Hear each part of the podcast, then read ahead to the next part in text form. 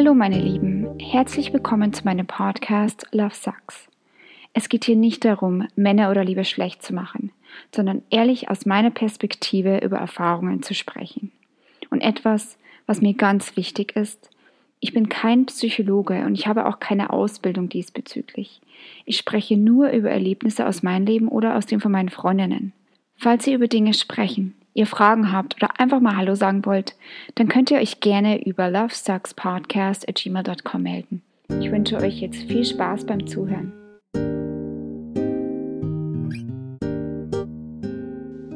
Hallo ihr Lieben. Ich habe tatsächlich sehr lange nachgedacht, ob ich das nächste Thema aufnehmen soll oder nicht, da es etwas sehr Privates ist. Habe mich aber dann doch dazu entschieden, dass ich es tue, da ich glaube, dass ich anderen vielleicht auch damit weiterhelfen kann. Ähm, das Thema, um das es heute geht, ist das Schwiegermonster. Ich glaube, wir haben alle schon mal eine Schwiegermutter oder einen Schwiegervater erlebt, der ein bisschen schwieriger war, der skeptisch einem gegenüber war. Aber ich glaube, ich habe so das Schlimmste abgegriffen, was tatsächlich geht.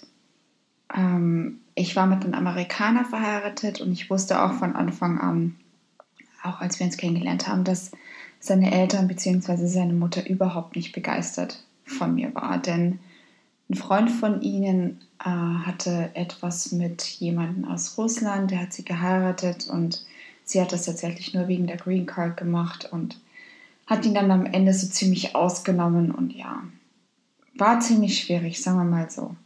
Und deswegen war für mich das Leben da gar nicht so einfach tatsächlich, weil jedes Mal, wenn sie angerufen hat, mussten wir zum Parkplatz kommen, weil zu ihr nach Hause wollten sie nicht, auch damals noch wegen Covid. Ähm, es war einfach kompliziert. Sie hat mich nie wirklich akzeptiert. Ich habe für diese Frau geputzt. Ich habe kostenlos für sie Social Media gemacht und ich bin eigentlich Social Media Managerin. Ich war einfach nie gut genug und am Ende des Tages musste ich irgendwann einsehen, dass es keinen Sinn macht.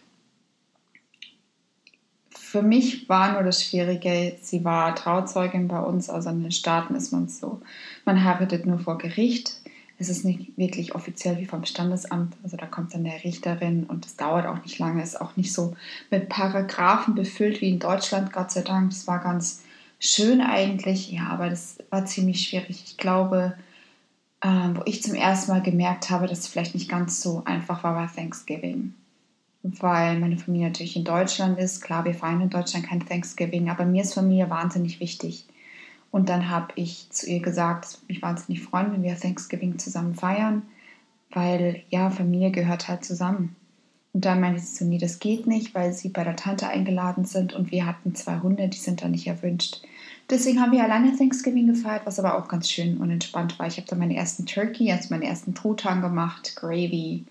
Also es war sehr lustig, sehr interessant. Ich habe das dann mit meinem Ex-Mann zusammen gekocht, was natürlich dann auch eine schöne Zeit war. Aber so wirklich bewusst wurde es mir dann Weihnachten, weil Weihnachten ist für mich wahnsinnig wichtig, auch gerade bei meiner Familie, weil meine Mutter einen Tag nach Weihnachten Geburtstag hat. Und es ist bei uns Tradition, dass wir das miteinander verbringen. Und sie war tatsächlich da nicht der Meinung und meinte dann, nee, sie sind beim Nachbarn eingeladen. Und auf Biegen und Brechen habe ich sie dann dazu bekommen, dass wir zumindest am 24., also an dem Tag, an wir eigentlich Weihnachten feiern, in den Staaten ist es ja am 25., dass wir da zusammen essen, aber es war mega unangenehm, muss man wirklich sagen. Sein Stiefdad ähm, hatte Herzprobleme vor zwei Jahren und ist seitdem total empfindlich, was Handystrahlen angeht. Also man musste sein Handy abgeben, was für mich nicht okay war, solange man Zeit miteinander verbringt. Aber so richtig bewusst, wie sehr sie mich hasst, wurde es mir erst, als sie mir zu unserem ersten Hochzeitstag einen Brief geschrieben hatte. Und zwar kam das daher, weil ich war so ein bisschen an meinem Breaking Point, da sie immer irgendwie in unsere Beziehung ja, sich einmischen wollte und einfach nie aufgegeben hat. Wir waren sonntags, haben wir Pancakes gemacht, gemütlich auf der Couch gesessen und wollten eigentlich nicht mehr raus. Und dann hieß es plötzlich, meine Mutter ruft an, wir müssen dahin. Also wir hatten einfach nie so wirklich Luft zum Atmen. Und was dann schlussendlich dazu geführt hatte, ist, dass ich mein Facebook-Profilbild geändert hatte und ihrer Meinung nach sah ich da wahnsinnig traurig aus. Und das hat sie ihm dann gesagt und hat ihn dann irgendwie mega beeinflusst damit. Und er meinte dann so, ja, bist du denn traurig? Und ich so, nein, natürlich nicht. Das Foto ist erstens mal schon ein bisschen älter. Zweitens hatte ich das schon mal als Profilbild, also ich weiß nicht, wo das Problem ist. Und dann hat er sie angerufen ähm, und dann hat sie sich einfach mega aufgeführt und hat gesagt, ja, was das soll und ob ich das mache, um irgendwelche Aufmerksamkeit von anderen Menschen zu bekommen. Und da ist mir halt so ein bisschen der Kragen geplatzt und habe sie angeschrien am Telefon. Und natürlich ist er der Typ, der seine Mutter verteidigt. Also ich bin dann allein da gestanden und dann, ja, ich sag mal so, wurde das Gespräch, das Telefongespräch nicht unbedingt positiv beendet. Und danach hat sie mir dann tatsächlich einen Brief geschrieben, wie gesagt, zu unserem ähm, ersten Hochzeitstag. Und ich habe mir mal die Mühe gemacht, also es ein bisschen übersetzt und ja, ich lese euch mal kleine Ausschnitte davon vor und dann könnt ihr selbst beurteilen, ähm, warum es mir auch irgendwann mal zu viel war in der Ehe und warum ich irgendwann gesagt habe, okay, ich kann einfach nicht mehr. Also, Sabrina, aus dem heutigen stressigen Telefonat habe ich mir die Zeit genommen, dir eine Notiz zu schreiben, die meine ehrlichen Gefühle zum Ausdruck bringen. Du hast mich gebeten, ehrlich zu dir zu sein. Ihr seid ja also koexistierend in einer Ehe, Du möchtest ihn unbedingt mit nach Deutschland nehmen, damit du dein Traumleben ausleben kannst. Und doch hat er nicht gesagt, dass er nicht dazu bereit ist. Es scheint uns, dass er den Druck verspürt, auf deine Pläne zu reagieren. Und da muss ich mal ganz kurz einlenken. Also zum einen, ja, es ist wahr, ich wollte zurück nach Deutschland, weil in den Staaten ist es einfach wahnsinnig schwer, eine Familie zu gründen. Mein Ex-Ehemann hatte nicht unbedingt viel Geld, er hatte Schulden Dadurch war es für mich klar, wenn wir irgendwann mal an Kinder denken, müssen wir da tatsächlich umdenken, weil in den Staaten ist es so, dass du alles selber zahlen musst, von der ersten Untersuchung bis zur Geburt. Und wenn bei der Geburt irgendwas passiert, was bei der ersten Geburt ja tatsächlich manchmal der Fall ist, dann bist du verschuldet für dein Leben. Und wir haben da ganz offen und ehrlich darüber gesprochen, was Deutschland angeht. Er hat angefangen, Deutsch zu lernen, also er war dafür. Er hatte einfach nur Angst, es seiner Mutter zu sagen. Und das war so ein bisschen das Traurige für mich. Naja, weiter im Brief. Als ich heute euer Gespräch gehört habe und ihr euch gegenseitig angeschrien habt, bestätigte sich für mich der Stress, den ich seit langer Zeit zwischen euch beiden verspüre. Nein, ich lebe nicht mit euch zusammen und ich weiß nicht alles, worüber ihr Meinungsverschiedenheiten habt. Aber ich bin verdammt intuitiv. Wir sehen, fühlen und wissen, wenn zwei Menschen in einer Beziehung nicht glücklich sind. Also zum einen ist es tatsächlich so, dass wir nur wegen ihr gestritten haben weil sie einfach immer in irgendeiner Art und Weise da war und einfach keine Ruhe gegeben hat. Also wirklich, sobald sie angerufen hat, mussten wir auf der Matte stehen und das war einfach irgendwann zu viel. Und ich habe mich irgendwann gesagt, wir können nicht jederzeit irgendwo auf einen Parkplatz fahren, weil, naja, wir haben zwei Hunde, wir haben ein eigenes Leben, das kann so einfach nicht sein. Naja, weiter. Ich kann ihm sicherlich nicht sagen, was er zu tun hat oder zu lassen hat. Das ist allein seine Entscheidung. Aber ich denke, es ist wirklich wichtig für ihn zu entscheiden, was für ihn am besten ist im Leben und nicht nur für dich allein. Du willst ihn dazu zwingen, ein neues Leben aufzubauen und mit dir zu führen. Es gibt keine Garantie dafür, dass es für ihn gut wird, basierend auf euren bisherigen, basierend auf eurer bisherigen gemeinsamen, gemeinsamen Geschichte, was völliger Quatsch ist weil ja, wir hatten tatsächlich ein paar Probleme, da er ziemlich viele Probleme mit Vertrauen hatte. Aber ich habe ihm nie einen Grund dafür gegeben und natürlich fragt man sich in dem Moment, was erzählt ihr ihr denn? Also kriege ich da irgendwas nicht mit, was ich tatsächlich auch nicht ganz fair fand und ziemlich seltsam. Denn als ich ihn gefragt habe, meinte er, er hat ihr nichts erzählt, aber ich weiß, dass er mit ihr tatsächlich so ziemlich jeden Tag telefoniert hatte. Also aus irgendeinem Grund hatte sie den ähm, Eindruck, dass ich ihn dazu zwinge, was aber absolut nicht richtig war. Ich habe gesagt, ich würde gerne zurückgehen. Ich werde wahrscheinlich auch zurückgehen, weil es für mich einfach einfacher ist ähm, mit Krankenversicherungen etc. Und es wäre auch für ihn einfacher gewesen, nach Deutschland zu gehen. Und ich habe ihm das Ganze erklärt. Wir sind das Ganze durchgegangen. Und er hat am Ende auch eingesehen, dass er sich in Deutschland tatsächlich viel Geld sparen würde. Auch gerade was zum Beispiel Kinder angeht, was die Schule angeht, was das College angeht. Also das kann man gar nicht miteinander vergleichen. Naja, weiter im Kontext. Letzten Winter habe ich gesehen, wie du nie mit Bau ausgehen wolltest. Ich habe dir etwas Geld geschickt, um auszugehen und Spaß zu haben, und er hat mir gesagt, dass du dich geweigert hast, das Geld auszugeben. Für mich schien es ein bestrafendes Verhalten zu sein. Mir kam es so vor, als wolltet ihr keinen gemeinsamen Spaß haben. Dann müsstet ihr ja die Intimität in der Beziehung weiterentwickeln. Was auch ein vollkommener Quatsch ist. Also zum einen hat sie uns, ich glaube, es waren 20 Dollar oder so geschickt. Mit 20 Dollar kann man nicht mal eine Vorspeise essen gehen. Und zum anderen war es so, ich hatte mich auf ein Visum beworben. Und das hat acht Monate gedauert. Das heißt, ich habe acht Monate lang nur vom Ersparten gelebt. Und vielleicht ist das so ein bisschen die deutsche Einstellung, die dann sagt, okay, lass uns mal ein bisschen zurückstecken und gucken, wann ich wieder Arbeit habe. Und dann können wir rausgehen, dann können wir essen gehen, dann können wir überall hinfahren, wo wir wollen. Für mich war es einfach eine Vorsichtsmaßnahme und ich habe das mit ihm auch klar kommuniziert und er hat das auch verstanden, dass ich da einfach ein bisschen vorsichtiger bin, was Geld angeht. Denn in den Staaten, wenn man ausgeht oder auch einkaufen geht, gibt man locker mal 200 Dollar aus und das war mir einfach zu gefährlich. Und das hat sie tatsächlich auch nicht verstanden. Und jetzt kommt nämlich ein ganz großes Thema für sie. Als ich deine Geburtskarte nachschlug, basierend auf deinen Geburtstagen bzw. auf unseren Geburtstagen, stellte ich fest, dass ihr keinen gemeinsamen Planeten hattet und keine Planetenkonfiguration, die sich gegenseitig unterstützen. Als ich diese Information mit meinem Sohn in Verbindung brachte, tat ich dies nicht, weil ich die ultimative Autorität in Bezug auf eure Beziehung sein wollte.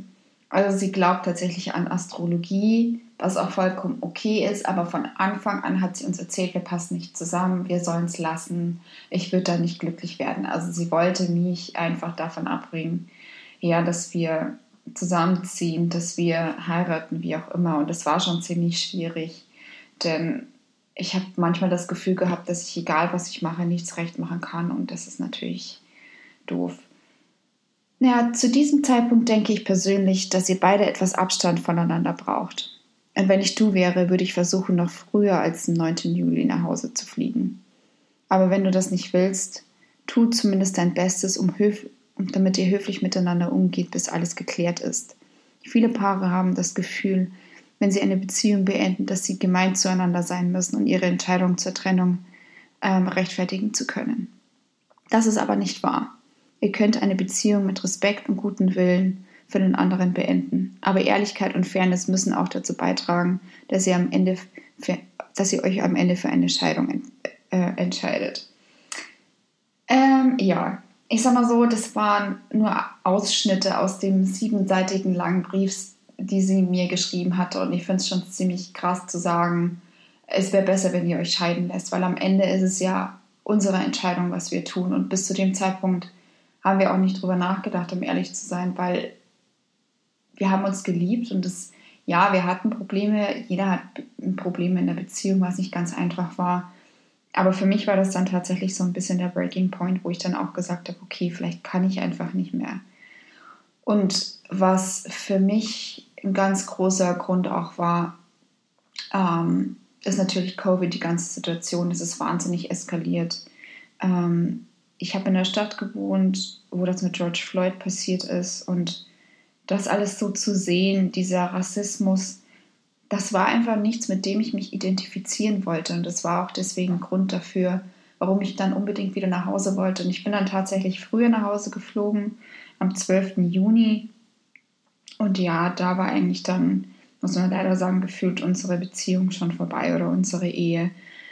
Also man muss echt sagen, wenn seine Mutter supportive, also uns unterstützt hätte, glaube ich nicht, dass wir so weit gekommen wären, was ziemlich schade ist. Aber am Ende des Tages kann man es nicht ändern. Ich habe viel daraus gelernt, muss man sagen. Ich habe auch viel daraus gelernt, wo meine Grenzen sind, wie weit ich für eine Schwiegermutter gehen würde. Und ich habe auch gelernt, dass einfach die Nationalitäten wahnsinnig verschieden sind. Also Amerikaner sind natürlich vom Denken, was Geld angeht, komplett anders. Die haben keine Ahnung, wie viele Kreditkarten, die haben oder die haben weniger Probleme, Schulden zu machen. Wir Deutschen sind da ja meistens doch ein bisschen vorsichtiger. Und ich verurteile da keinen. Das ist völlig okay. Aber ich glaube, wenn da zwei Welten aufeinanderbrechen, äh, treffen und man sich da nicht hundertprozentig einigen kann, dann ist es auf Dauer schwer. Naja, was ist meine Message? Ähm, am Ende ist es tatsächlich so, lasst euch nicht ausnutzen von Schwiegereltern, von Freunden, egal wer es ist. Denn ihr solltet eure Energie einfach in etwas Positives stecken und achtet auch darauf, was für mich auch ganz wichtig ist mittlerweile, wie der Partner auf solche Situationen reagiert. Ich meine, natürlich will man nicht, dass eine Familie auseinanderbricht, aber manchmal gibt es ja doch Stories dahinter, wo Menschen versuchen auszubrechen mein Kennen oder Stichwort ist da tatsächlich Harry. Ich meine, ich glaube, dass er sein Leben lang auf jemanden gewartet hat, der ihm hilft, neues Leben anzufangen. Und Megan war das für ihn.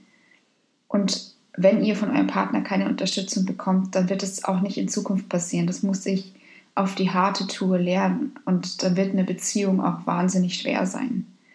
Denn in dem Moment verliert ihr nicht nur Selbstbewusstsein, sondern es macht euch wahnsinnig traurig und missmutig und lässt euch wirklich an euch selbst zweifeln.